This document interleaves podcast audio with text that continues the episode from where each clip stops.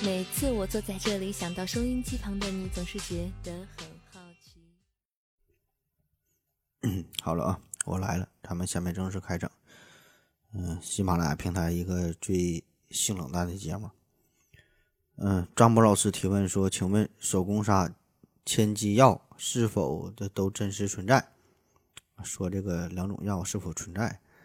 呃，存在，保证是存在了。对，咱们看这个东西。”基本都是从这个影视作品当中听说的呀，这个手工纱千机药，呃，一般都是那种古装的宫斗剧里边经常会用啊。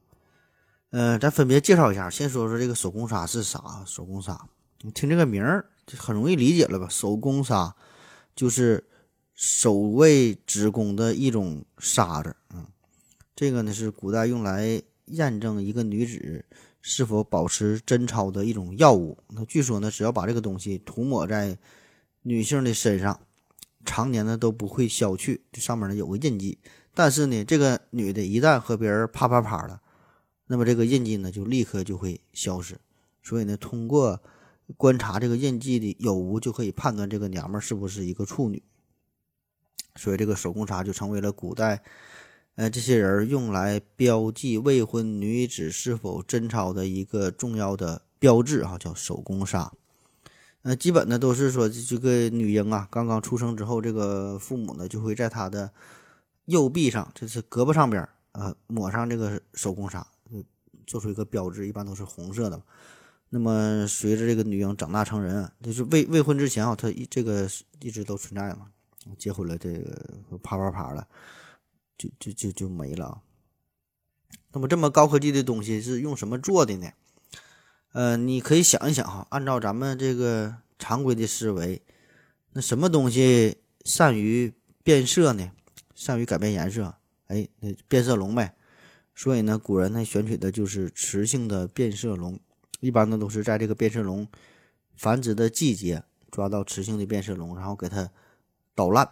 直接捣烂，捣成碎末，然后呢，再和这个朱砂呀，红色的朱砂混在一起，制成手工砂，涂抹在这个胳膊上面。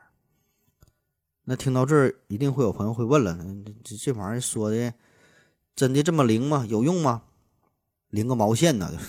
这个呢，只是寄托了人们一种非常美好的心理，一种一一一种向往，一个一个愿望。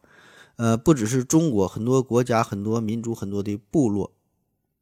很多的人对于这个女性的贞洁都看得相当之重，甚至呢比这个性命看得还要重啊，所以很自然的就会想要找到一种比较简单的办法来辨别这个娘们是否保持着贞操。所以呢，这个这个手工茶的存在，这是一个必然哈，就是灵不灵两说，但是必然会有这么一个东西让你呃去判断。那么既然这个东西它。并不是很灵，为啥还能流传这么久？呃，有些人从这个激素水平方面加以分析，说这个雌性变色龙啊，说在它的繁殖期，身体呢就会充充满了这个雌雌激素啊。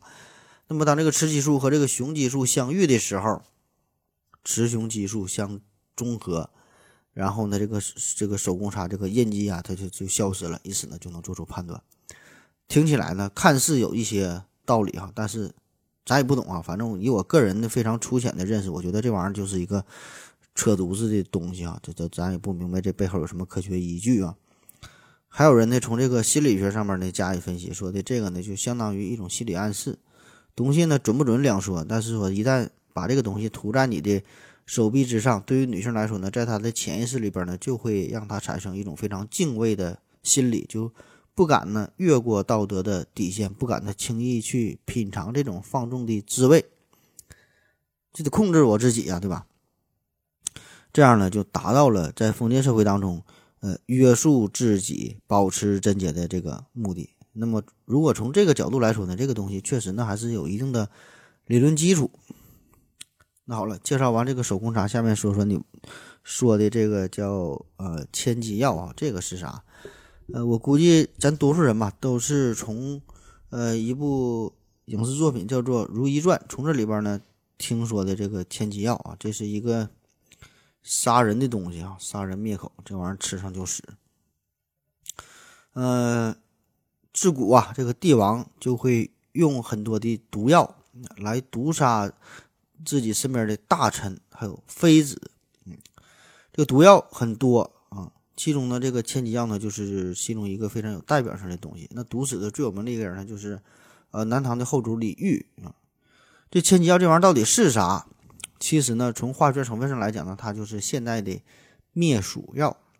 杀老鼠的东西，因为它的主要成分呢就是，嗯，番木鳖碱和这个马钱子碱，呃，这俩东西是啥？就都是非常剧毒的化学药物、化学物质啊。吃下去之后呢，就会破坏神经系统，破坏这个中枢。呃，表现上来说，就是先是脖子发硬，然后呢，肩膀啊、腿呀、全身呢就开始痉挛，开始抽搐，让这个人儿形成一种蜷缩的弓状。那这人就说白了就是开始抽了，叫。头足相头足相救，就脑袋和这个腿啊俩并一起了，就形成千机状啊，所以叫做千机药。而且呢，吃药之后这个面目是狰狞可怖，就看起来非常吓人嘛。所以这个不但中毒的人死的很惨，那对于旁边看到的这种情况的这这个人也会带来非常巨大的心理上的威慑的作用。嗯，所以呢，正是因为这种巨大的威力吧，这个。千机药，还有这个勾吻，还有这个鹤顶红啊，就并称为古代的三大毒药。好了，下一个问题啊，是这是南春群童欺我太帅气说，为啥有袋动物都在澳洲啊？有袋儿动物就是有有个袋子。呃，这个问题本身你提的并不是十分准确，其实有很多的有袋动物也并不是都在澳洲啊。现在的世界上有二百四十多种。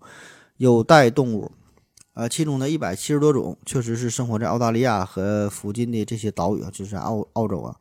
另外呢，还有七十多种左右的这些有袋动物呢，是生活在呃南美洲的草原地区，主要呢就是这两个集中地。那为啥主要会分布在这两个地方呢？呃，咱先分别说说。第一个是在这个呃澳大利亚，在这个澳洲这这个地方，主要原因呢就是在白垩纪晚期和这个第三纪早期的时候。这些动物呢是本来是遍布于世界的大部分地区都有有袋啊，那么它们呢是哺乳当哺乳动物当中一个非常古老的一个一个类群，然后呢随着高等哺乳动物的兴起，那在这个生存竞争上，这些有袋动物呢就是处于劣势的地位，特别呢它们呢还会成为食肉类动物的被捕食的对象，所以呢。就就就最后呢，在亚洲啊、欧洲啊、非洲啊等等这些大陆上面就相继的就绝迹了，被人吃没了。而在此之前呢，这个大洋洲呢就已经与其他的大陆就是分别开来，这样呢就形成了一个世外桃源。那不仅呢食肉类的这些高等哺乳动物未能侵入，而且呢这个地方这个气候这个环境哎保持的很好，并没有太大的变化。这样呢，就使得这些有袋类的动物能够幸存，并且呢是生存至今，并且呢，呃，由于适应了各种不同的生活方式，发展出了类似于高等动物的各种的生态的群类。所以你现在你去澳大利亚看，看各种有有有袋的这这这个动物。啊那为啥这个南美洲也有有袋类动物呢？呃，一个原因呢，就是因为。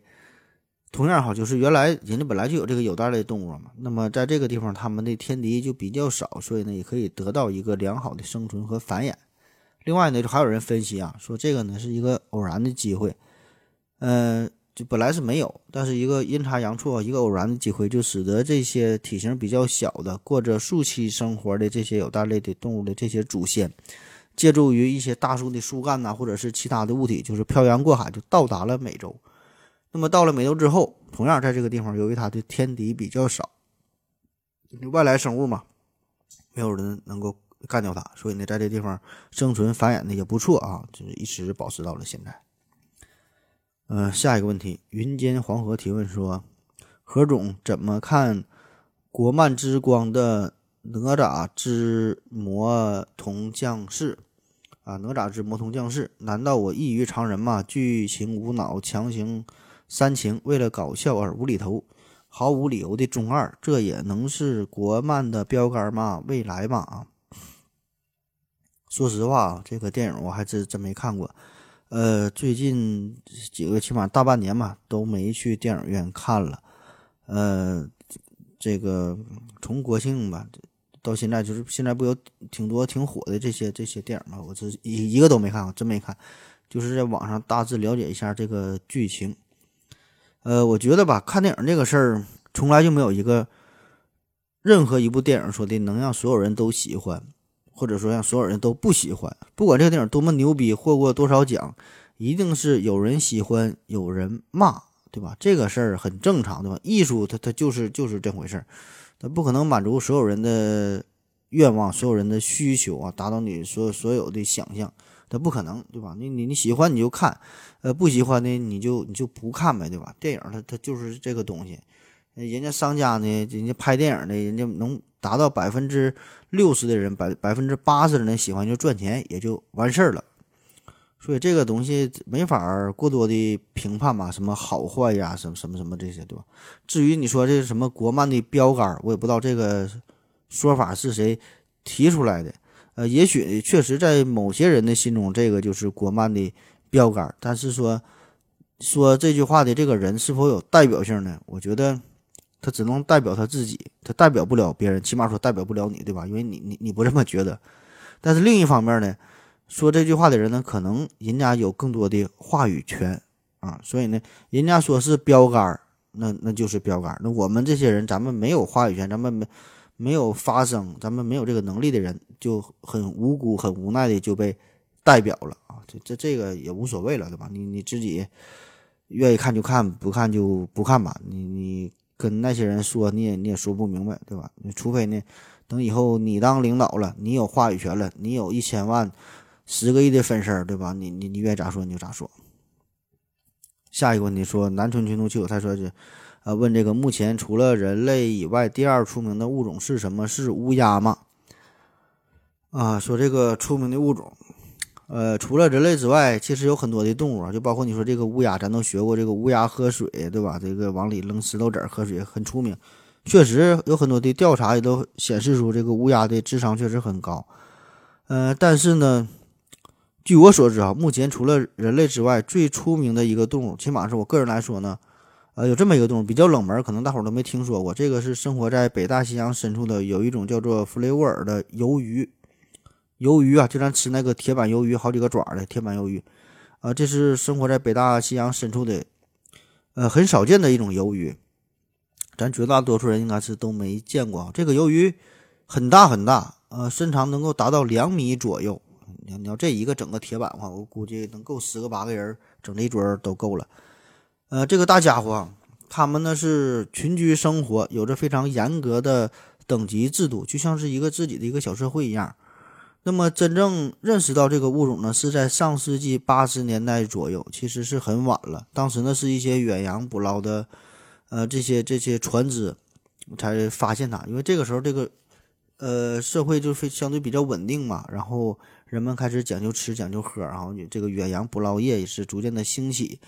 然后呢，船员们就在这个北大西洋附近就频繁的受到了弗雷沃尔鱿鱼的骚扰。那起初呢，这些鱿鱼呢只是依附在船底呀，船帮上，主要的目的呢，就是借助于这些船们就可以节省点体力，然后进行长途的迁徙。起初呢，这些船员也没在意，对吧？你这帮助他长途迁徙，做点好事儿也行，没啥影响。那后来呢，这些个弗雷弗雷沃尔这个鱿鱼呢，就是有点过分了啊，他们是干脆就是爬到甲板上。那由于这个体型比较巨大嘛，两三个强壮的青年也也不是他就是对手。你爬上来呢，也没有办法摁也摁也摁不住，而且呢，这些鱿鱼还能喷发出一种有毒的粘液，这个粘液的成分就是咱前面说的这个呃马钱子碱啊，这东西毒性很大，所以大家拿它一点办法也没有，对吧？你过来我就喷你，喷你呢，你全身就麻痹了哈，你就起不来了。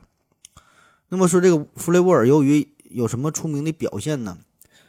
呃，举一个最简单的例子，就是它呢可以操控各种轮船，呃，不管是这什么什么商务的轮船呐，什么游轮呐，什么，它全都可以很好的掌控。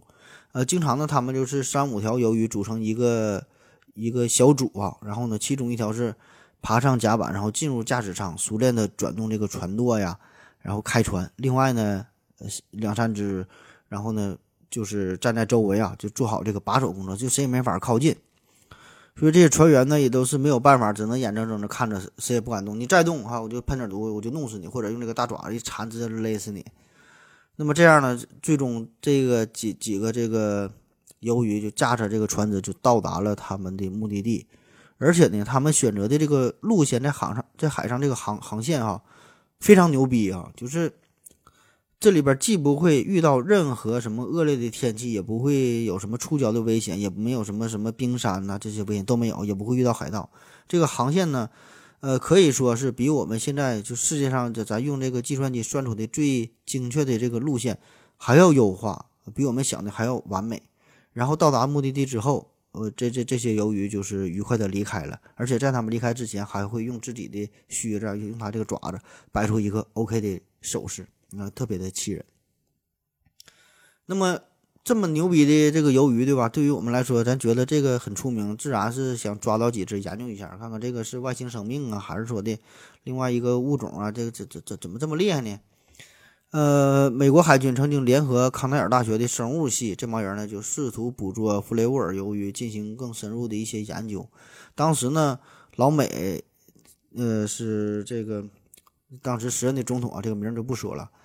呃，已经是批准了，呃，动用了美国海军三只尼米兹级的航母，还有五艘核潜艇，并且呢是临时征用了十七颗军用卫星，加上两颗呃气象卫星，这这这个呃规模是相当的庞大了，对吧？可是呢，就算是动用了如此巨大的兵力，仍然呢没能成功的捕捉哪怕一只弗雷尔鱿鱼。而且呢，付出的代价那是相当的惨重。最后呢，这三艘尼米兹级的航母加上五艘核潜艇是全军覆没，永远的沉没在了北大西洋的深处。呃，整个这个队伍呢，最后呢只逃只逃出了一个救生艇，这个救生艇上面就活了三个人啊，很惨。而且这三个人其中有一个还是植物人，另外一个另外那俩人呢也是受了重伤。其中一个人下肢已经完全瘫痪了，就是被这个鱿鱼爪子勒的不过血了。另外那个人是双目双目失明啊，就结果就很惨。而且更可怕的是呢，就说之前动用的这个十七颗军用卫星卫星加上两颗气象卫星，十九颗卫星也都完全失效，就是因为这个弗雷尔由于喷出的这个毒液啊，导致这个卫星完全的失效，所以这个损伤相当的惨重。而且更气人的是呢，这个弗雷尔鱿鱼这几只鱿鱼在离开的时候，还不忘了摆出这么一个 OK 的手势。那么，正是因为这么一个非常惨的结果吧，当时这么一个这个呃不光彩的这个经历，就是被美军完全的封锁。所以你现在在任何的网络，不管用什么搜索设备，什么翻墙啊，你就是上这个谷歌、上这个维基百科，你也呃查不到任何一丁点的关于这段记录的信息。呃，同时呢，连这个弗雷尔鱿鱼的信息也都是被完全删除掉了，根本就找不到哈一一丁点关于这个记录。所以呢，我我个人感觉吧，这个生物弗雷尔鱿鱼，这个应该是目前哈，起码是就我所知是最出名的一个生物了。也许不用除了咱们人类啊，我想他们可可能比我们人类还要出名，就是他们在这个北大西洋海底建造了他们一个。呃，文明的这么一个有等级的社会啊，不断的发展啊，有他们的制度，你比我们人类可能还要聪明一些。好了，下一个问题，南春军动器我太帅气说，人是地球上目前为止，呃，智慧的巅峰物种吧？啊，这这不是刚才刚说完吗？我觉得这个不是啊，我就刚说，那弗雷尔鱿鱼，我觉得这个比我们还要巅峰啊，太巅峰了。呃，另外声明一下，刚才我说这个故事是编的哈，根本就没有这种鱿鱼。好了，咱们先休息一会儿。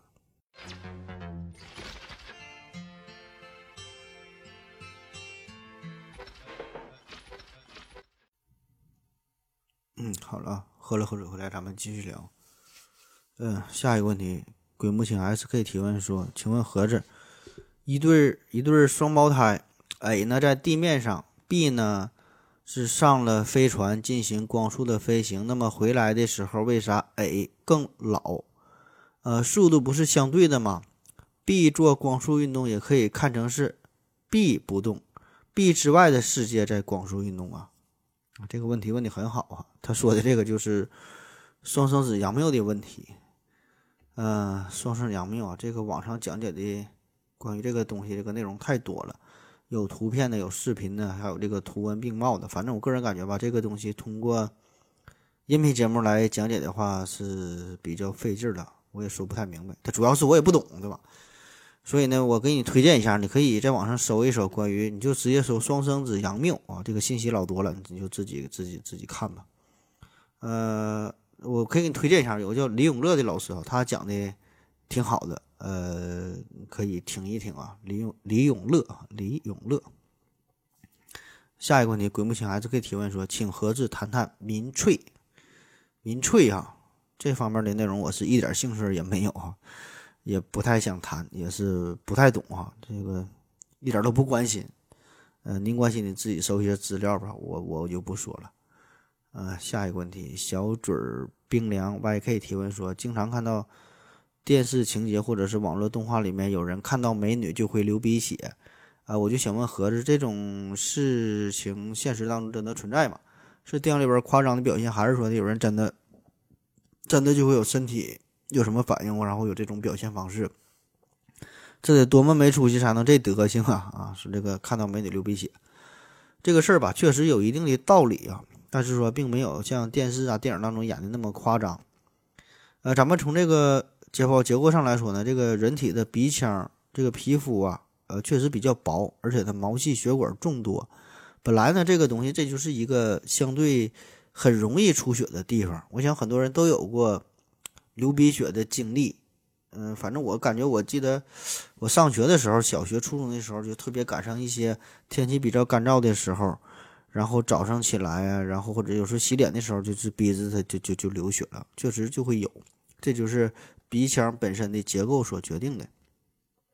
另外呢，你说看到美女之后呢，这个也也是一个诱发的因素。你看到美女之后，非常的激动啊，你体内各种激素啊啊就开始分泌。各种荷尔蒙就释放了呗，对吧？这心跳加速，血流加速啊，血压升高，这样呢就会增加了鼻腔内部这些毛细血管破裂出血的可能性。那么上述这两个因素结合在一起，看到美女就流鼻血这个事儿呢，呃，也就可以理解了。呃，下一个问题，南充群东七五太帅气说，除了电鳗，还有哪些动物会放电啊？这个你上网一搜很多呀，什么什么电鳐啊，占星鱼啊。亚马逊电蛇呀，等等啊，很很多动物都都可以放电的。下一个问题，男主兄替我替我太帅气提问说，除了蝙蝠，还有哪些动物会用超声波啊？这个你也上网一搜，也有很多呀，很多动物都会利用超声波。呃，我就挑一个好玩的跟你说一下。呃，说有一种青蛙啊，这个青蛙就非常的牛逼啊，嗯，是一个很大的物种，在很多的瀑布下边都会。出现，起初呢，人们并没有在意。呃，首次的发现呢，是在我国的黄山发现了这种青蛙。那么，这种这些青蛙，它们之间，呃，进行沟通、进行交流的方式呢，就是用其他动物听不到的超声波啊，一个特殊的频段。呃，这些青蛙的生活的地区呢，基本呢都是在一些森林里边啊，都是一些靠近，呃，非常急流的这这这种水域里边，所以呢。就是在这个环境范围之内，就是这个水呀，对这个河流当中的大石头冲击就会发出巨大的声音，再加上旁边呢都有大瀑布嘛，这个瀑布的声音声音也是很大，所以导致这些小青蛙你要用一般的叫声，那同伴呢几乎呢就听不见。所以如果你这个青蛙你想交流的话，那么只有两个选择，一个呢就是你选择发出更大的声音，喊得更响。另外一个呢，就是转变成为选择其他的频率，这样呢就可以与其他的噪声就区别开来。那么这两种方式，显然第一种这个代价就会很大，对吧？你你你越使劲喊，发出的声响是很大，但是势必呢会消耗你更多的能量，费劲儿啊。而且你这么使劲喊，还会暴露出你的身份儿。那么别的青蛙可能没听着，这时候你的天敌听着了，对吧？就就给你干掉了。那于是乎，在这种情况之下，这些青蛙呢，就是，呃，慢慢的就进化出了另外一种能力，就是它们不再依靠普通的这个叫声来传递信息了，而是转变为选择另外一个超声波的波段进行交流。然后呢，逐渐的，它们这个耳朵也是发生了变化。这个这个耳朵话由凸出来的变成了凹进去的，这样呢就缩短了，呃，耳朵到鼓膜之间的距离，就是更适宜接收超声波。那么经过了漫长的这个进化之后，哈，这些青蛙呢，它们可以发出超过十二万赫兹的超声波，相当的高频了。那么这个波段的声音，也就是这些青蛙之间互相交流的一个特有的一个一个一个一个电台啊，其他的动物呢就都听不到。下一个问题，南充群动气我太帅气说，为什么哺乳动物只有蝙蝠会飞，其他的动物，其他科的动物怎么就这么不争气啊？啊，说这个 飞行的问题，飞行的问题啊，确实这是鸟类的天下。这个哺乳动物来说呢，这个不太擅长，只有蝙蝠。其实也也不只是只有蝙蝠，就咱们常听说的是蝙蝠，其他的动物也有一些什么鼯鼠啊、鼯猴啊这些呢，哺乳动物也都是会飞啊。但是说，当然，它们这个飞行可能也不太、不太、不不能说是飞行，是一种滑行，可以滑到一二百米的距离。当然，这个就看你怎么定义飞行这个事儿。那说为什么哺乳动物几乎丧失了飞行这种具有强大优势的能力？嗯，为啥会出现这种情况，对吧？你飞这个事儿，保证是一个优势。那么其中一个重要的原因呢，就是我们哺乳动物来说，我们来晚了。这个天空啊，已经是成为了鸟类的天下。由于这个鸟类在生理结构上，它们呢是更适宜飞行，甚至说是过分的适应了飞行。所以结果呢，就是鸟类，你看它们适应了飞行，占据了天空，但是同时呢，也就意味着它们放弃了大陆，放弃了陆地上的这些生态位，就它们只能是精于飞行。顶多呢，也就是占据了南极这个地方，占据了这个大陆。你在地面上，你看这个鸟类，基本呢没有它生存的空间。那同样呢，对于咱们哺乳动物来说，对吧？这个天空呢已经是鸟类的天下，那么你想再争夺这个地盘，几乎呢也不太可能。人家已经占据了主动，所以从生物的生物学进化的角度来说，这个就叫做你走你的阳关道，我过我的独木桥，井水不犯河水。这个就是生物学上的生态位，生态位哈。啥叫生态位？专业的说法就是一个种群在生态系统当中，在时间空间上所占据的位置及其与相关物种之间的功能关系与作用。呃，两个拥有相似功能生态位但分布上不同的地理区域的生物，在一定程度上可称为生态等值生物。说的有点不像人话哈，听懂听不懂都没关系。举个不太严谨的例子，就是说，你看咱们看这些植物。那么两个同样的植物都想在一个地方生长，那怎么办？阳光不够用，土壤里的肥料不够用，对吧？大伙儿就争夺呗，争来争去，最后怎么办？那就是有的植物长得高，有的植物长得低，然后有的这个植物的根儿长得深点，有的浅点，这样的获获取不同的资源嘛。每个人占据自己的地方，这个呢就是处于自己的生态位。那对于动物来说也是，你动物你想生存，你想繁衍，你想发展下去。你得吃对吧？那大伙儿都想吃肉，都知道肉好吃，但是肉它不够吃，那怎么办？双方互相斗争呗。那输的一方，要么吃不上肉你就灭亡，要么说的你就放弃吃肉，你去吃屎啊。比如说狗和狼嘛，对吧？就这样。那咱就说一山不容二不容二虎啊，差不多也是这这这这个道理。所以说做人呢也是如此，做生意呢也是如此。你要想通了这个道理，你就明白了，可能。就是对于某一个职位来说，你你跟人家争，你争不过人家，对吧？这一个生态位，人家已经占满了，你再想去抢夺下来，不太不太容易。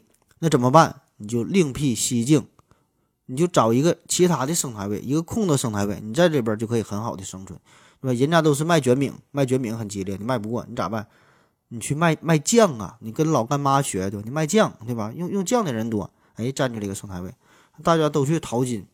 淘金淘的很火，淘不了多少金子？你咋办？这时候你去卖牛牛仔裤啊，对吧？牛仔裤非常厚实，非常耐造，大伙呢都穿这裤子。你卖裤子，你你反倒挣钱了。那么在一条街上，这个饭店竞争的很激烈，呃，是什么什么川菜呀、辽菜呀，对吧？卖烧烤的、卖面条的，大伙竞争很激烈。那基本呢，三到五个月，可能呢就有好几家饭店就倒闭了，都干的时间都不长。然后呢，又重新开张，又来了一波生意人，又开饭店。那么这个时候，什么店最火呢？哎，这个街上唯独有一家经营很好的，就是做牌匾的这个店，它很火。这为啥？对吧？你这个店黄了，那个店重开张，他得做牌匾，他得做宣传，他得打广告。最后呢，把这个做牌匾的，把这个店他给成全了。所以这个就是他找到了自己的生态位。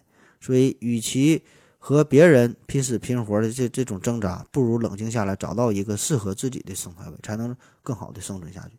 所以呢，作为哺乳动物来说也是，就再再说回来，就是你在地面上生存的挺好，够用够用了，能活了，你就这样吧，你就过嘛，对吧？也没有必要羡慕那些高空当中的雄鹰，什么小鸟，什么海燕，对吧？每每个人都有自己的位置呢，活得好就就完事儿了，不用羡慕别人。内心的自由从来不必在乎一个人所处的位置。好，下一个问题，南充群众气我太帅气说。呃，世界上存在时间最长的动物是什么？是小强吗？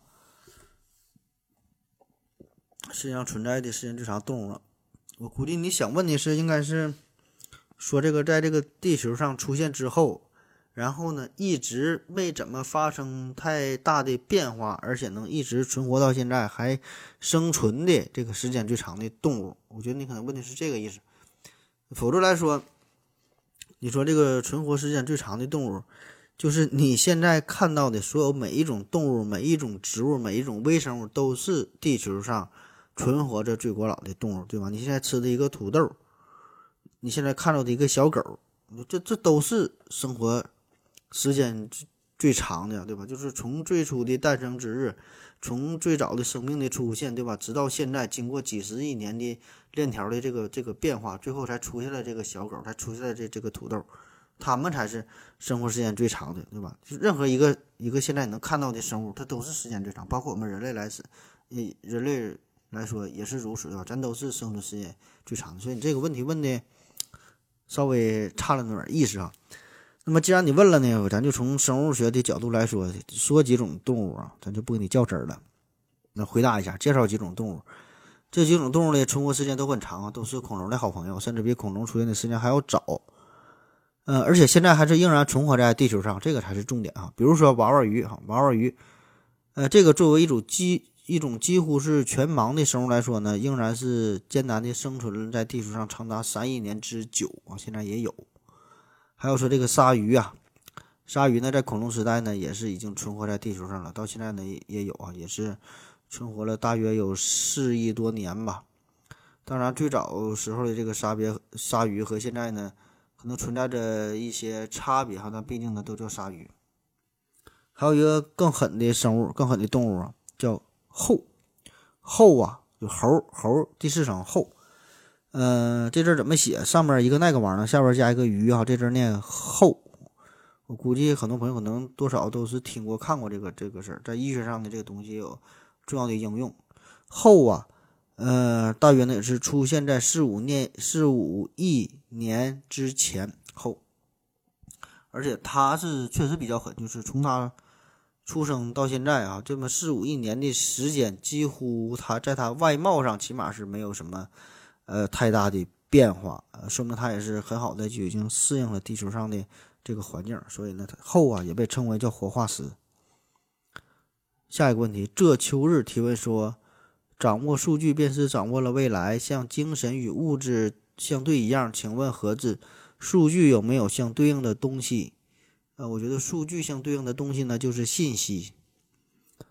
下一个问题，望尘谷中一秀云提问说：盒子兄你好，听这期节目时我正在吃苹果，发现这个苹果核，那咱这苹果核啊发霉了。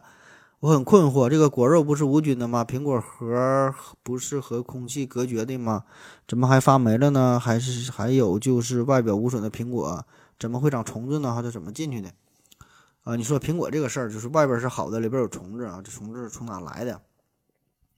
这个就是苹果在发育的时候，专业的说法呢，就是苹果在做果的时候被这个虫子咬过了，或者说的被污染过了啊。坐果啊，就是形成的时候，就所谓坐果，就是指这个。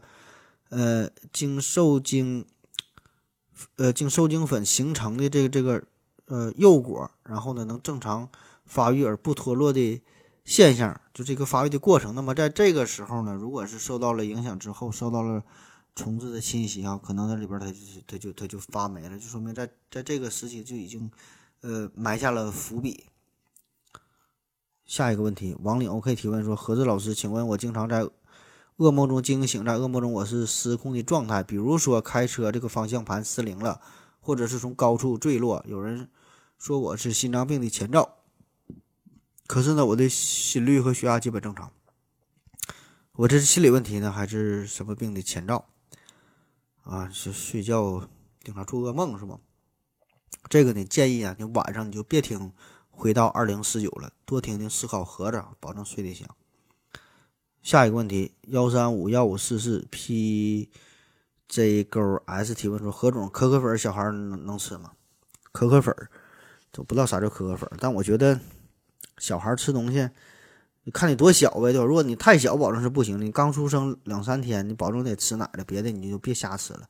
你大点的孩子，我觉得只要你能吃饭，正常吃饭，这没啥不能吃的，有啥不能吃？现在讲究太多了，愿意吃啥吃啥呗。下一个问题，指黄王提问说：“何子老师好，我经常洗澡的时候，常常思考这样一个问题：说，呃，如果是同样四十度的洗澡水洗澡，我们身体主观感受是受到受到的温度是在炎热高温的夏季环境里水更热，还是严酷寒冷的冬季的环境下水更热，还是说没有区别？谢谢何老师。啊，他说这个人体啊，对于呃，同样的热水，同样温度，一个感感受的不同啊，这个人的感觉呀，其实是相当的不准，特别是关于温度这个事儿，相当的不准。呃，很多时候我们感觉到的只是相对温度，并不是绝对温度。就啥意思啊？比如说，同样都是二十度的水，那么你用手去感觉的话，如果你先把这个手放在十度的水里边，你放在再放在二十度的水里边，你就觉得这个二十度的水很热。如果你先把这个手放在三十度的水里边，再放在二十度的水里边，你感觉这个水可能有点凉。如果你把这个手先放在一百度的水里边放一会儿，然后再放在这个二十度二十度的水里边，你可能就没有啥感觉了。呃，下一个问题，每期四个问题提问说，猫从树上下来的时候，头朝上还是朝下？如果是朝下的话，会不会会不会头晕呢？他问的是这个猫从高处坠落的问题啊，这个问题。呃，很有意思啊，这扔猫啊，扔猫这个事儿是一个经常被讨论，呃，存在很多争议的话题。呃，咱有个传说，说这个猫有九条命，就是说你从这个一般都从楼上高楼上边扔下这个猫，它都摔不死，拿火车压压不死嘛，说，除非这个火车到十节啊。那这个猫到底有没有这么神奇呢？这个这个事儿是从哪传出来的呢？嗯，最早最接近于猫摔不死的这个话题的讨论哈。这个论文呢是来自于一九八七年美国兽医医学会杂志上的一篇文章，就是专门呢有个论文就研究这个事儿。这个论文的题目呢就是说猫的高层综合征，猫的中高层从就从楼上扔下来。那可以说啊，这篇呢就是关于猫咪自由落体学的一个开篇之作。这个文章呢是通过回顾大约五个月的来自于呃纽约。宠物急诊医院坠楼的这些猫咪的统计数据，然后呢，就得出了一个非常反常识的一个结论，就是说呢，这个猫它从较低的层数扔下来，呃，大约呢，一般也就是六楼以下，比如说三四层楼，从这么高扔下来的，它的受伤的情况，这个严重的后果，反倒是比从更高层的这个这个高度坠落下来的程度呢，影响还呃损伤还要重。这个呢，就跟咱们正常的思维就不一样，对吧？你正常来说，你是站得高，看得远，同样也是摔得狠。但猫不一样，说这个猫啊，从低层摔的反倒更狠，高层可能还还还没啥事儿啊。猫就不一样。那么这个文章一出来之后呢，马上就是引来了大家的重视，这真假对不对啊？对吧？大伙儿呢就进行了一个大讨论。后续呢也有很多的论文也发表出来。那么更加奇幻的就是呢，通过各国。铲屎官啊，通过宠呃宠宠物医院统计下来的，就这些坠楼的猫咪的这个数据啊，这些伤情啊，包括它的愈后啊，整个这个跟踪的结果，最后给出的结论，哎，确实如此，真就是这个相对比较低的地方掉下来的猫呢，摔得更狠，高的地方反倒是没啥事儿啊，还没摔死。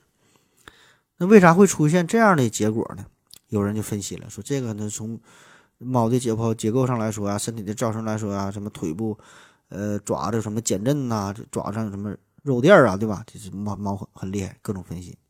这个咱就不细说了，这是生物学的话题。那么，咱就说说这个猫的脑袋，你你问的说这猫脑脑袋转圈这个问题，就其中你问的说这个朝上朝下的问题啊，那也就是说哈，这个猫啊，当从更高的地方掉落下来的时候呢，它呢就会有更多的时间调整好自己的身体姿态，这样呢就可以保持一个最佳的、最安全的姿势着陆，然后呢就提高了它的生存率。那如果你要太低的话，比如说三四层楼，可能也就是十米左右，你是可以自己计算一下，从十米掉下来自由落体运动大约是多长时间。那么这个时间非常短，没等调整好呢，这猫后脑勺着地，脑袋没转过来就摔死了。那么这种说法对不对呢？哈，呃，反正我是暂时是持有保留的态度吧。这个我找到很多的文章都是这么说。但是对不对，这个我还真是一时不好判断哈。毕竟呢，我没有亲手去做这种非常残忍的实验啊，咱只是呃通过上边的这些材料收集到的材料、这些数据说话。我觉得这个事儿有待考量吧，对吧？嗯，因为其中有一个可能呢，就是叫幸存者偏差的效应，有这个事儿存在，这个呢就会存在很大的干扰因素，就倒不是说咱。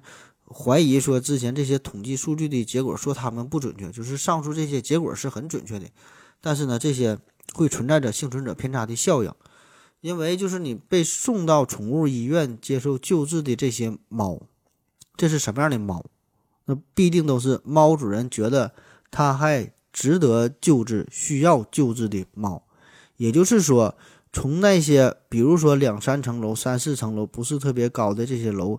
不慎跌落的下去的这些猫，这些猫哈，当时并没有受到什么伤害，完好无损，翻翻个身儿，转身就跑了，活蹦乱跳。那对于这种猫来说，猫主人自然也就没有必要把它们送到医院。这种情况，另外呢，就对于从更高的楼层下来，比如说二十楼、三十楼、五十楼，从这么高的楼层跌落下来的猫。到地下摔成了一滩肉泥。对于这种猫来说，这个猫主人也没有必要把它们再送到医院抢救，对吧？摔成个饼了，我救个毛线呢？直接就地就给埋埋了就完事儿了。所以呢，反倒是那些从不是特别高，也不是特别低，同时呢受伤，但是呢还没被摔死，身体还好的这些猫，送到医院的这个概率更大。所以呢，统计的数据多半呢也都是来源于这些猫咪。所以这些论文呢，自然的也也就会忽略掉，就咱说的这种就低层下落仅受轻伤这些数据，也忽略到了那些从高层下落直接摔死的数据。那最后呢，就得到了这些从一个合适的高度坠落下来，最后抢救成功还存活下来的猫咪，最后呢就得出了这个说猫有九条命，摔不死的这个结论了。下一个问题，呃，每期四个问题提问说，呃，昨夜睡前吃了半斤牛肉干。半夜口渴至极，醒发现周围甚冷，蒙头大睡，梦里各种喝水，早起可意全无。问：这是身体的自我调节吗？还是身体麻木了？这个问题，我觉得，我建议你啊，你先看一看自己是不是有这个梦游的习惯，是不是不是半夜起来你觉得是在做梦，实际上你是在梦游啊？梦游你已经喝水了，喝完水了吧？呃，下一个问题，南村群众七五太帅气提问说。人现在没有优胜劣汰了，都能生孩子了，所以进化停止了吗？呃，我觉得你说这个本身这个前提也不对哈，得出的结论也不对。谁说现在没有优胜劣汰了？我觉得人现在仍然存在着优胜劣汰，而且你说都能生孩子这个事儿也不存在，有一些他就他不能生孩子。还有说这个进化停止了吗？我觉得没停止啊，人类的进化不会停止，每天都在不同的都在不断的进化，只不过这个进程有快慢之分嘛。呃，下一个问题，男主群众替我太帅气提问说：，呃，深湖深海中还会不会有我们没有发现的大型动物？深湖深海当中会不会有我们还没发现的大型动物？呃，我觉得这个问题很有代表性，很有代表性，是一个很好的问题。呃，类似的问题啊，比如说在巴西原始森林当中，是否存在着一种我们还没发现的长着两个脑袋的巨型蚂蚁？或者说，在冥王星上会不会存在着一种我们现在还不知道的一种绿色的微型长颈鹿？啊，我觉得这些都是一类的问题。那么这些问题看似很有科学精神，很有趣儿啊，开动了脑筋，也在积极的思考，也在拼命的探索，在不计后果啊。其实给你泼一盆冷水啊，就是说这些问题是毫无意义的问题，呃，可能有点打消这位朋友或者是想提出这类问题的朋友的积极性啊。你说这个科学不就是大胆？大胆猜想嘛，就去去假设嘛，对吧？你怎么说我这个问题没有意义呢？是不是不你不会回答呀？嗯，我并不去直接回答这个问题啊。确实，你这个问题首先它确实没法回答。你看，你说这个深湖深海当中是不是还有咱们没发现的大型动物？那如果我说没有的话，你一定会说，嗯，没有。你怎么知道没有？对吧？你又没去调查。嗯，咱们现在知道的这个深海呀。这个什么湖泊当中，咱们了解的区域很有限，深海当中那么广阔的区域，你也不知道，你没有到达，你怎么就能武断的说没有呢？对吧？你这回答保证不严谨。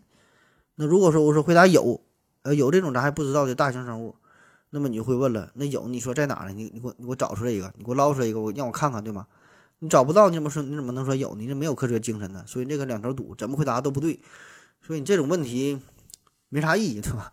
同理，同理，你说在这个冥王星上。呃，有没有就我刚才说的那种一个什么微型的绿色的长颈鹿？咱们对于冥王星来说，本身就知之甚少，顶多就拍了这么几个照片所以呢，那你怎么就能排除出这个冥王星上边没有这种咱们人类还不知道的绿色的微型的长颈鹿呢？对吧？保证有这种可能性存在呀。人家这个长颈鹿非常特殊，能够耐低温，能够防辐射，还不需要氧气，人家活得很好，对吧？你怎么就知道这不存在呢？你你们这些科学家。都是以这个人类目前已知的这个这个角度来分析问题，你怎么就不知道人家有非常奇幻的东西存在呢？对吧？你没听瞎研究。那么这种说法、这种解释看似很有道理，其实呢就跟没说一样，说不好听的就跟放屁一样，对吧？这个东西谁都会想，谁都会说，但是呢，你得基于理一定的理论基础，这个它确实有时候想法可以天马行空，但是你放在最后分析、找理论、找依据。对吧？你你必须得你得找到一些最根本的东西，然后沿着这个路线再去想象，再去探索。它不是天马行空，放任，呃，你的思维脑洞大开去瞎想，这个并不是科学要研究的范围。所以说我个人感觉吧，你你说的这种问题本身和和科学就一毛钱关系也没有。科学要研究的都是这些叫有可证伪性的内容。我再给你举个例子啊，就是你这种问题其实早就有人提过了。卡尔萨根有一个非常著名的叫做火龙的比喻。火龙，假如我跟你说啊，我说现在呀，我告诉你，我说咱家车库里边呢有一个会喷火的火龙，那这个时候你保证非常怀疑，你保证不信的嘛，对吧？会喷火的火龙，你让我看看，你给我打开你家车库，让我看看这个火龙长啥样，然后我就告诉你了，非常遗憾，这条火龙它是一个隐形的。我打开车门你也看不到龙嘛，对吧？非常神奇啊，也很厉害，隐形你看不到。然后你不你你就会说了，那它不会喷火吗？对吧？那你会喷火，我看不到这个龙，让它喷个火，咱们测试一下它喷出的这个火焰，测试一下你家车库里的温度，嗯，你看看是否有升高，对吧？这样你证明一下。然后我就说了，这个火龙，这为啥叫火龙？为啥人家牛逼呢？人家喷出的是火，但这个火的温度并不是你想象的那么那么高温。这个火是一个常温的火，跟周围的空气的温度是一样的，所以就算是喷出来的火，你也感受不到。然后你还是不死心，对吧？你觉得那好吧，喷不出来火，喷出火这个温度感受不到，那能不能咱们往这个车库里喷点漆？喷点漆？那您说隐形嘛？那咱往上喷点漆。喷在这个龙的身上，那咱不就能看到这个龙吗？不就让它现身了吗？然后我又说了，这个龙啊，这个龙身上为啥叫龙？你身上有这个鳞甲呀，鳞甲非常特殊，非常牛逼的鳞甲。这个鳞甲上边呢，沾不上油漆，你喷啥人自动脱落，不会显形，所以呢，你还是看不到。就是说，你不管提出什么想法啊，你想怎么去探测？最后呢，我保证能都能找出一个理由，把你这个给完美的规避掉，你就怎么探测也探测不出来。于是呢，你就永远也没法找出一个办法推翻我的说法。我就说这个龙，你不信你就想出想想各种办法来探视，然后，我总能的给你完美的给规避掉。所以呢，这样呢，你永远呢你也没法推翻我。这个呢，就是卡尔萨根的这个这个火龙。那通常我们觉得啊。正常来说说，如果一个说法不能被推翻的话，那么这个说法通常可能就是成立的，对吧？怎么推翻都推翻不了。但是呢，自从这个提出这个这这个卡尔波普的这个火龙这种说法，先让我们呃更加的深入的需要思考一下，有些东西并不是说的你无法被推翻就能证明它的成立。这个卡尔波普呢，就是敏感的发现了这个问题，就是说有有一些说法，就比如说刚才说的这个火龙这个事儿，即使无法被真正的去推翻，但是并不能就认为它是正确的。于是呢，他就提出了一个非常重要的问题，就是现在科学界公认的呃一个黄金定律哈，就也是这么说的，就是一个学识只有具备了可证伪性，才能是被肯定的。如果你没有这种可证伪性的存在，虽然别人无法推翻你，但是呢，仍然并不能，并不能说明它那就是就是对的。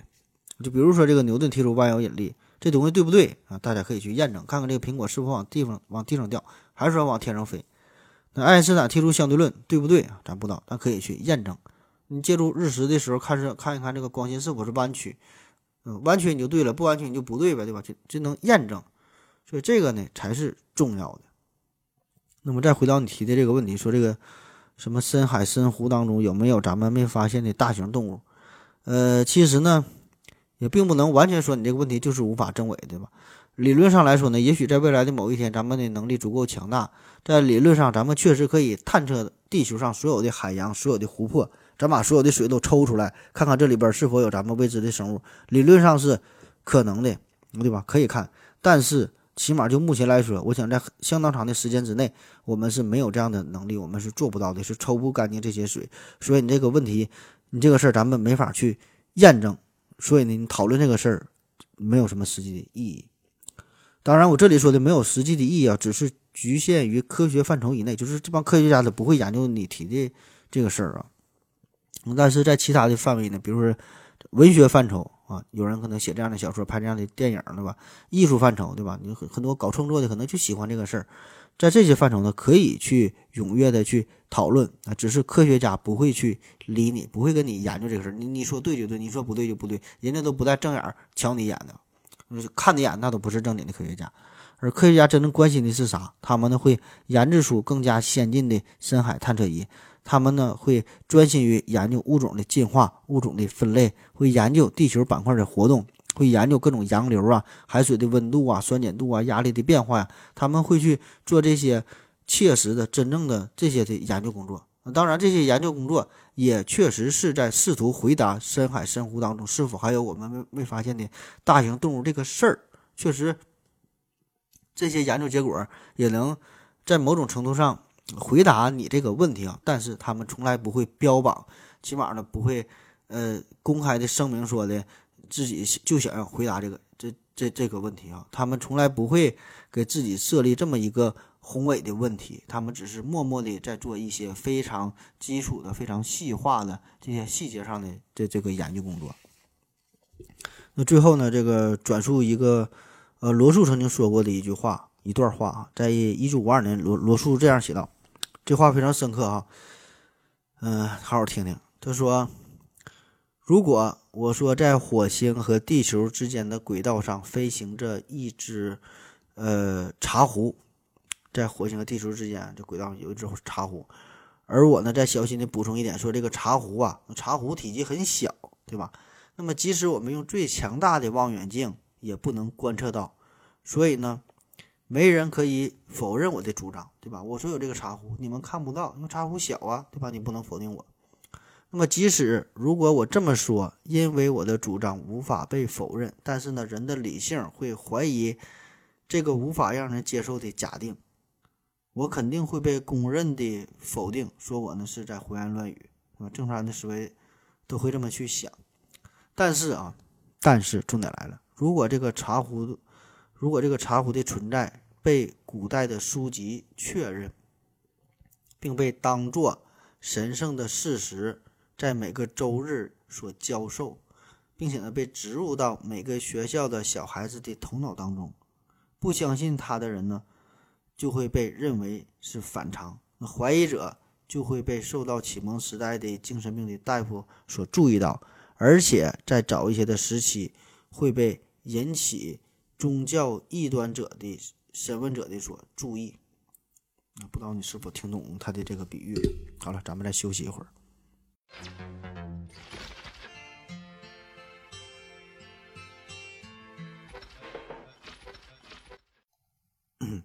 尿了个尿回来，咱继续聊下一个问题。男主军气我太帅解说：地球上，地球上没有一种生物不会灭绝，何子谈一谈人这个物种会怎么灭绝呢？何时会灭绝？我觉得原子弹不会让人这个物种灭绝。啊，关于物种灭绝这个事儿啊，这以前这专门聊过，开过两两大系列啊。呃，就不再重复了，你可以回听一下。一个呢是生物大灭绝这个事儿，一个呢是毁灭人类的方式啊，专门谈过这个这个话题了。下一个问题，鬼木星 X K 提问说，请盒子评价一下爱国青年在这次 NBA 事件当中被打脸。他说 NBA 这个事儿啊，呃，我倒觉得这个无所谓什么打脸不打脸的，这事儿只要是在法律范围之内。每个人呢都有自己的自由，你愿意干啥就干啥，不愿意干啥就不干啥。但是大前提是在法律范围之内。当然有些时候你甚至可以去违法，你甚至可以去杀人，对吧？前提是你愿意接受由此所带来的法律上的制裁。你把这个事儿想明白了，你愿意去干啥就干啥，可以追求你的自由啊。这是我个人的观点啊。所以我觉得每个人追求的东西不一样，每个人的想法不一样。那么至于说爱国不爱国这个事儿呢，每个人理解对于这个爱国这个词儿的理解也不一样。但是我觉得爱国这个词儿吧，起码我个人来看，现在感觉用的有点泛滥了。不管什么事都能跟爱国扯上关系，特我特别是刚过完这个这个国庆节哈，这个爱国现在整的有点泛滥了。感觉爱国是个筐，啥都往里装啊。嗯，很多人。很多时候，对于很多事儿，就是有点拎不太清啊，不明白到底啥叫爱国，不知道啥叫法律，不知道自己应该干啥。所以，咱们很多人，咱这些平民老百姓呢，也是经常被莫名其妙的被道德绑架。反正我个人感觉吧，还是法律的归法律，娱乐的呢归娱乐，科学的归科学，体育的归体育，就是每个领域都有自己领域的不同的玩法啊，别把这些事儿呢混在一起。但是说呢，不管在哪个领域，不想不管你想你想你你想干啥，你想怎么玩儿，有一个大的前提就是别犯法。法律这个事儿是最基本的，这个是每个人都要坚守的一个底线。你犯法了，必然的就会有法律来制裁你。下一个问题，每期四个问题提问说何总好，为啥有的中学生学习数学一点就透，呃，有的却干学不会啊？到底差在哪儿？这个脑子是个好东西呗，对吧？大脑袋不一样，每个人脑子不一样，每个人都有自己不同的天赋，都有自己的特长。有的人不，有的人说有的动物吧，猴子它就擅长爬树呗，海豚它就擅长游泳，这玩意儿没法比呀，对吧？你找到自己的特点，然后呢，你才才能发挥呗，对吧？下一个问题，这秋日提问说，请问盒子，文人就是文人这句话背后的含义是什么？从中国传统文化上来看，为什么会产生这句话？国外对于文人的态度怎么样？文人就是文人，呃，我也不知道这句话确实确确实有时有有什么含义啊。但是以我非常短暂、非常肤浅的人生阅历来看，我觉得这个不太像一句好话，多半呢还带有一些嘲讽啊、一些轻视的这个味道哈。文人就是文人，好有点瞧不起。呃，第一个文人呢说的这个是一种职业的属性，文人这类人。第二个呢，这个文人强调的是文人所特有的一种性格吧。我想文人就是这样的人儿啊，这个是完整的一种表述应该。那么文人这个身份这种属性呢，在漫长的历史长河当中呢，确实比较特殊。对于文人呢，往往呢会有两种完全相反、完全相反的态度，就走两个极端。咱有句话嘛，对吧？一方面就是说这万般皆下品，唯有读书高。大家呢都想当文人，都想读书嘛。当然，这个读书并不是一个终极的目的，这个读书只是一个梯子啊，借助这个梯子不断的向上攀登，最后呢，以此打破阶级固化。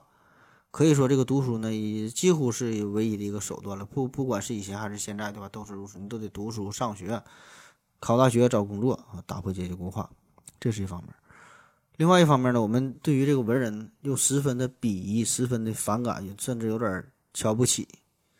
呃，有纸上谈兵的，纸上谈兵有赵括的，半疯半傻的范进，还有吃茴香豆的孔乙己，还有各种关于书生误国的段子。一提到这个文人呢，基本呢好像没有什么太好的印象，给我们的感觉就是这个读书人傻乎乎的，脑筋呢不够灵光，呃，长期呢是被封印在象牙塔当中，就与整个这个真实的社会啊脱节了。那为啥会走这两种极端呢？一方面是追求，一方面还瞧不起，是吧？很矛盾呢。其实呢，这个根本的原因呢，就在于文人哈。你提到文人这两个字儿，就已经是注定是一种身失败的身份。文人保证是失败的，就是对于文人来说，只有在他失意的时候，在他非常颓颓废的时候，我们才会管他叫做文人。而且呢，作为文人自己，他也觉得自己才是个文人。那一旦所谓的这个文人，他一旦金榜题名、平步青云、飞黄腾达，通过这个文人，通过这个科举考试成功了，当官了，这个时候他已经就不再是文人了，他就是某某的宰相、某某的大臣，并且呢委以重任、委以大权，这个时候他就不再是文人了，明白吗？对吧？所以就是他失败的时候才叫文人，成功他就他就不是文人了。所以这个时候他他他又手握大权，这个时候谁还敢对他指指点点？所以，我们数落的、我们嘲笑的、我们瞧不起的这些，就是那些不成功的文人。所以，一旦提到文人的时候，基本上默认的就是已经是带上了不成功的标签儿。那就算是啊，还有一个成功的文人啊，就已经中举的，还疯了，范进嘛，对吧？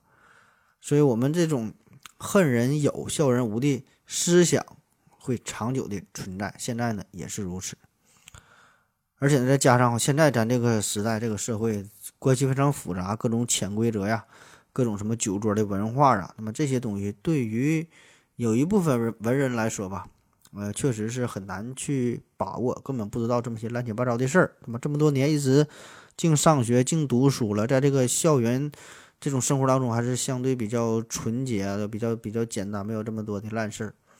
所以，当文人，当这些学生嘛，现在讲对吧？你走上社会之后，没有很好的融入到这个社会当中，就会让人产生这种文人就是文人的感叹，似乎他们呢只会读书啊。这种情况确实存在，而且呢可能会占据嗯相当一大部分的这这这这个比例吧。啊，确实有一些人。书呆子嘛，对吧？只知道读书，嗯，生活都不能自理。那这个还可以参考一下，咱之前讲过一个一系列节目，讲这个巨婴这个事儿哈，确实如此。但是呢，还有另外一方面重要的原因，就是也有一些文人，人家是就是看的很淡哈，把这事儿都看破了，就是他们以自己的方式来对待这个世界，不愿意不愿意和这个社会的这些大众同流合污，人家跟你们的打法完全不一样。就是人家不是不懂啊，人是看懂了、看破了，懒得去跟你解释，不爱跟你玩儿啊。所以呢，这样呢，他们的这些行为呢，也会造成一些误解，就是给人留下呃这种书呆子的错觉，大伙儿也分辨不清你是真的书呆子还是假的书呆子。其实人家早就看透这些人情世故哈，就不爱跟你扯而已。下一个问题，萧瑟来风提问说：空间是可以被扭曲的，那是不是说明空间也是有属性的？那么，包裹在我们已知的宇宙是绝对的真空吗？空间真是存在吗？问题看不懂啊。下一个问题，每期是个问题提问说，不加碘的食用精盐为啥有保质期？而且各个厂家还不一样，有的一年，有的两年，有的三年，不开封应该可以长时期保存吧？说这个食盐的保质期的问题啊，这个食盐确实食盐可以保质期相当长。相当长，甚至可以说是几年、几十年可能都不会变，不会变质啊？为啥说加上保质期？在二零零八年九月一号，国家质量监督检验检疫总局颁布了这么一个规定，叫《食品标识呃管理规定》。在这里边呢，就要求说的这个食品标识应当清晰地标注在食品的生产，呃，食品标识应当清晰地。标注食品的生产日期和保质期，就不管是啥，不管是什么，只要你吃的，只要是食品，必须得有得有这个东西，生产日期和保质期。所以这个食盐，那那你也是吃的，它它也得有自己的保质期，虽然你很长，你得写上。呃，虽然理论上嘛，这个精盐的保质期相当长，咱说了，如果在不受潮的情况下，几乎是不会变质。呃，还有同样，还有这个蜜蜂啊、冰糖啊这些东西，保质期都很长。这个是由于它本身这个物质的特性所决定的。就是在这种情况之下，这些微生物很难在这种纯的这这种高盐呐，对吧？嗯，蜂蜜啊、冰糖啊，在这种情况下存活下去。但是科学毕竟是科学，法律毕竟是法律，规定毕竟是规定，人家让写的就写呗，写让写几年就写几年呗。但是起码对于我个人来说哈。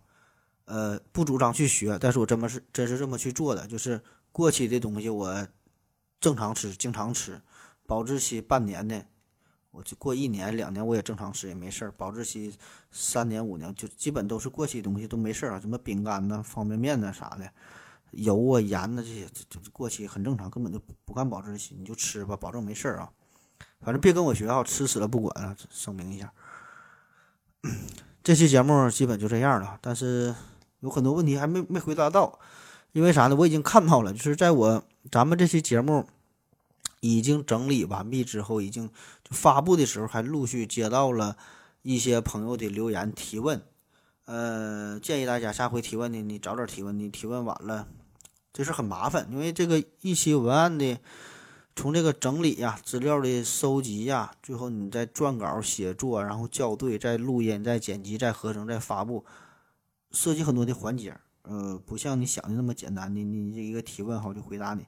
所以呢，就是后来我这节目已经发布出去之后，在这个制作过程当中，他还看到了一些问题，所以没法再回答了。呃，你想再问的话，可以在这期留言，然后我下期再呃解答你啊。但但你就是早早点问嘛，早点问我就早点说，你问晚了就不赶趟了。感谢大家伙的收听，谢谢大家，再见。